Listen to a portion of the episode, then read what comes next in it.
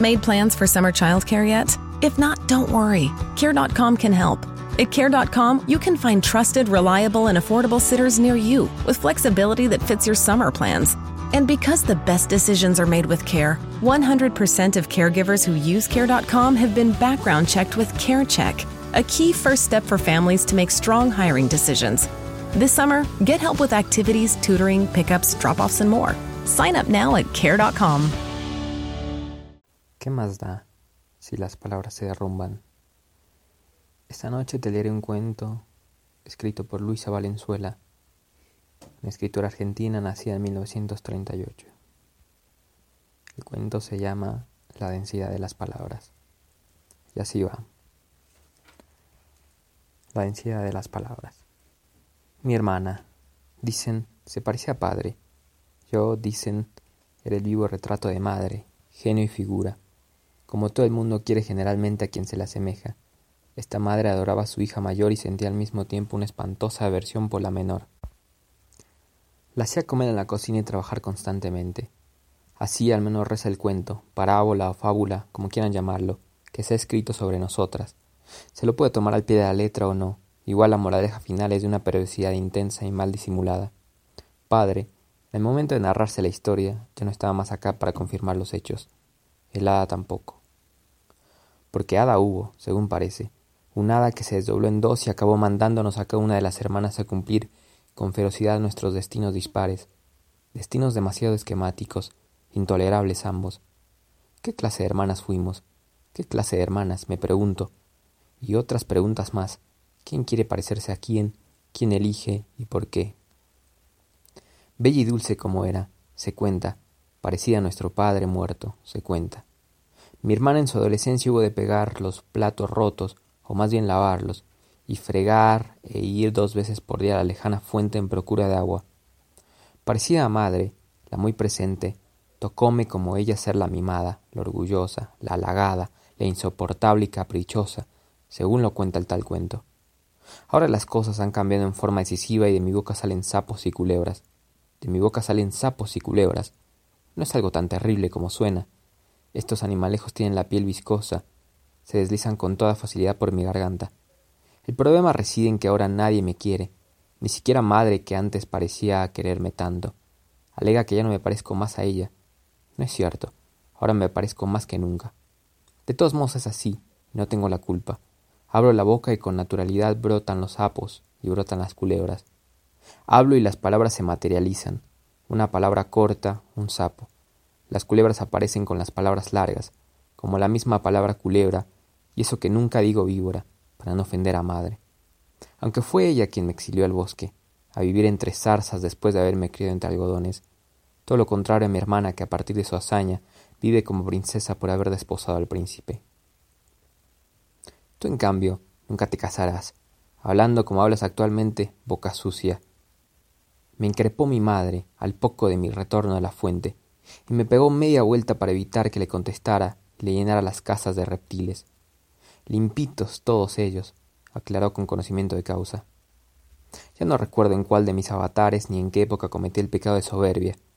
Tengo una baja imagen de la escena, como en sueños. Me temo que no se lo debo tanto a mi memoria ancestral como al hecho de haberla leído y releído tantas veces y en versiones varias. Todo empieza. Empezó cierta mañana cuando mi hermana de regreso de la fuente nos dijo buenos días y de su boca saltaron dos perlas enormes que se echaron a rodar. Mi madre les dio casa antes de que desaparecieran bajo la alacena. Bien, rió mi madre, y después de su boca cayó una esmeralda, y por fin puesta a narrar su historia, regó por todo el piso fragantes flores y fulgurantes joyas. Mi madre entonces, ni corta ni perezosa, me ordenó ir a la misma fuente de la que acaba de rotonar mi hermana, para que la misma hada me concediera un idéntico don. Por una sola vez, insistió mi madre, ni siquiera debes volver con el cántaro lleno solo convidarle unos sorbos a la horrible vieja desdentada que te los pida, como hizo tu hermana, y mira qué bien le fue. No es horrible, protestó mi hermana, la muy magnánima, y de su boca chorrearon unas rosas y me pregunté por qué no se pincharía de una vez con las espinas. Para nada horrible, claro está. Se retractó mi madre rápidamente, para nada. Se trata de una hada generosa, aunque muy entrada en años, que le concedió a tu hermana esta resplandeciente don, y contigo hará lo propio. Tu bella hermana, dice ahora al verla por vez primera. Fue así como me encaminé a la fuente, protestando. Llevaba un leve botellón de plata y me instalé a esperar la aparición de la desdentada perigueña. Dispuesta estaba a darle su sorbo de agua a la hada vieja, sí, pero no a la dama de alcurnia, emperifollada ella, que apareció de golpe y me reclamó un trago como quien da una orden.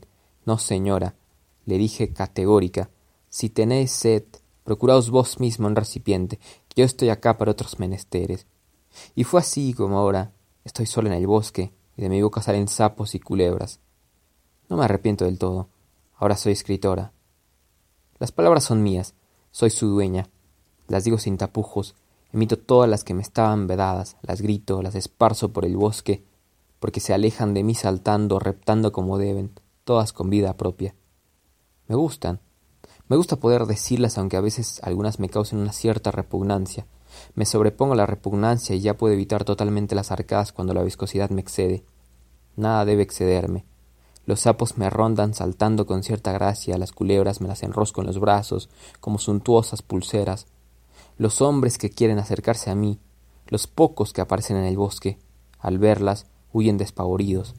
Los hombres se me alejan para siempre. ¿Será esta la verdadera maldición del hada? Porque una maldición hubo, hasta la cuenta del cuento, fábula o parábola del que tengo una vaga memoria, creo haberlo leído. La reconozco en esto del decir mal, del mal decir diciendo aquello que los otros no quieren escuchar y menos aún cuando ver que es corporizado. Igual al apropiarme de todas las palabras mientras merodeo por el bosque me siento privilegiada y bastante sola. Los sapos y las culebras no son compañía lúcida, aunque los hay de colores radiantes como joyas. Son los más ponzoñosos, hay culebras amigas, sin embargo, ranitas cariñosas, me consuelan. Me consuelan en parte. Pienso a veces en mi hermana, la que fue a la fuente y regresó escupiendo tesoros. Sus dulces palabras se volvieron jazmines y diamantes, rubíes, rosas, claveles, amatistas. El recuerdo no me hace demasiado feliz. Mi hermana, me lo recuerda el cuento, era bella, dulce, bondadosa, y además se convirtió en fuente de riquezas. El hijo del reino desaprovechó tamaña oportunidad y se casó con ella. Yo, en cambio, entre sapos y culebras, escribo. Con todas las letras escribo, con todas las palabras trato de narrar la otra cara de una historia de decisiones que a mí me difama. Escribo para pocos, porque pocos son los que se animan a mirarme de frente. Este aislamiento de alguna forma me enaltece. Soy dueña de mi espacio, de mis dudas. ¿Cuáles dudas? De mis constricciones. Ahora sé que no quiero bellas señoras que vengan a pedirme agua. Quizá no quiera hadas o maravillamientos. Me niego a ser seducida. Casi ni hablo. A veces lo viscoso emerge igual en un suspiro. De golpe se me hace escapa una lagartija iridiscente. Me hace feliz. Por un buen rato quedo contemplándola. Intento emitir otra sin lograrlo, a pesar de reiterar la palabra de lagartija. Solo sapos y más sapos que no logran descorazonarme del todo. Beso alguno de los sapos por si acaso, buscando la forma de emular a mi hermana. No obtengo resultado. No hay príncipe a la vista. Los sapos siguen sapos y salidos como salen de mi boca, quizás hasta pueda reconocerlos como hijos. Ellos son mis palabras. Entonces callo. Solo la galartija logra arrancarme una sonrisa. Sé que no puedo atraparla y ni pienso en besarla. Sé también que de ser hembra y bajo ciertas circunstancias podría reproducirse solita por simple partejogénesis, como se dice. Ignora a qué sexo pertenece. Otro misterio más y ya van cientos. Pienso en mi hermana, allá en su cálido castillo reclamándolo todo con las perlas de palabras redondas, femeninas. Mi lagartija, de ser macho, de encontrar su hembra, le morderé el cuello enroscándose sobre ella hasta consumar un acto difícilmente o imaginable por la razón, pero no por los sentidos. Mi hermana allá en la protección de su castillo azul, color de príncipe. Estará todo el día armando guirnaldas con sus flores, enhebrando collares de piedras preciosas variopintas y coronas que caducarán en parte. En cambio yo, en el bosque, no conozco ni un minuto de tedio, yo me tengo que ir abriendo camino en la maleza mientras ella andará dando vueltas por un castillo rebosante de sus propias palabras. Debe proceder con extrema cautela para no rodar por culpa de una perla o para no cortarse la lengua con el filo de un diamante. Sus besos deben ser por demás silenciosos. Dicen que el príncipe es bellísimo. Dicen que no es demasiado intelectual y la conversación de mi hermanita solo le interesa por su valor de cambio. No puede ser de otra manera. Ella hablará de bordados, del tejido, de los quehaceres domésticos que ama ahora que no tiene obligación alguna de ejercerlos. El castillo desborda riquezas, las palabras de ella. Yo a mí las escribo para no tener que salpicarlas con escamas. Igual relucen, a veces, según como les dé la luz, y a mí se me aparecen como joyas. Son esas ranitas color de fuego con rayas de color verde quetzal, tan pequeñas que una se les pondría de prendedor en la solapa, tan letales que los indios de las comarcas calientes las usan para envenenar sus flechas. Yo las escupo con cierta gracia, y ni me rozan la boca. Son las palabras que antes me estaba prohibido mascullar. Ahora me desalidizan, me hacen bien. Recupero una dignidad desconocida. Las hay peores, las estoy buscando. Antes de mandarme al exilio en el bosque, debo reconocer hicieron lo imposible por domarme. Calla, calla, me imploraban. El mejor adorno de la mujer es el silencio, me decían. En boca cerrada no entran moscas. ¿No entran? Entonces, ¿con qué alimento a mis sapos? pregunté alarmada, indignada más bien sin admitir que mis sapos no existen antes de ser pronunciados. Triste reconocer que tampoco existiría yo sin pronunciarlos. A mi hermana, la bella, Nelly reclama silencio, y menos su marido. Debe sentirse realizada. Yo en cambio siento lo que jamás había sentido antes de ir a la fuente. No me importa avanzar entre las zarzas, ir apartando ramas que me obstruyen el paso. Menos me importa cuando los pies se me unen en la resaca de hojas podridas y los troncos de árboles caídos ceden bajo mi peso. Me gustan las lágrimas del bosque llorando como líquenes de las ramas más altas. Puedo hablar y cantar por estas zonas y los sapos que emergen en profusión me lo agradecen. Entonces bailo al compás de mis palabras y las voy escribiendo, con los pies en una caligrafía alucinada. Aprovecho las zonas más húmedas del bosque para proferir blasfemias de una índole nueva para una mujer. Esta es mi prerrogativa, porque de todos modos, como creo haber dicho, de mi linda boquita salen sapos y culebras escuerzos, renacuajos y demás alimañas que se sienten felices en lo húmedo y retosan. También yo retoso con todas las palabras y las piernas abiertas. Pienso en la educolorada de mi hermana, que solo tiene al alcance la boca palabritas floridas. La compadezco, a veces.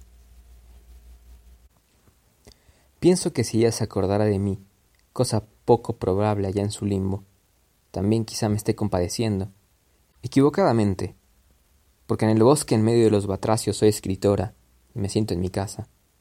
A veces, cuando no llueve y truena y el crual se hace insoportable como el mugido de mil toros en el celo, los detesto, les temo, a los toros en celo que no existen. Mi hermana, en cambio, solo ha de conocer dulces corderillos entre cuyos vellones ella enhebra zafiros y salpica con polvo de topacios y adorna con hibisco de detrás de las orejas, monumento al mal gusto. Yo el mal gusto, solo en la boca cuando alguna de las siguientes preguntas se me atraganta. ¿Quién me podrá querer? ¿Quién podrá contenerme? Pero soy escritora. Sapos y culebra resumen mi necesidad de amor, mi necesidad de espanto, Conste que no pronuncio la palabra cobra o yarará, la palabra pitón o va constrictor, y en ese no pronunciar puedo decirlo todo. Necesario es reconocer que tanto mi hermanita como yo disfrutamos de ciertos privilegios. Casi ni necesitamos alimento, por ejemplo. Las palabras nos nutren. A fuerza de avanzar por el bosque yo no me siento ligera. Ella debe estar, digamos, rellenita con sus vocablos dulces. Un poquito diabética, la pobre. No quiero imaginarla y la imagino instalada en su castillo que empiezo a divisar a lo lejos. No quiero ni acercarme. La corte de sapos croa. Las víboras me van guiando por una pica en el bosque cada vez más ralo.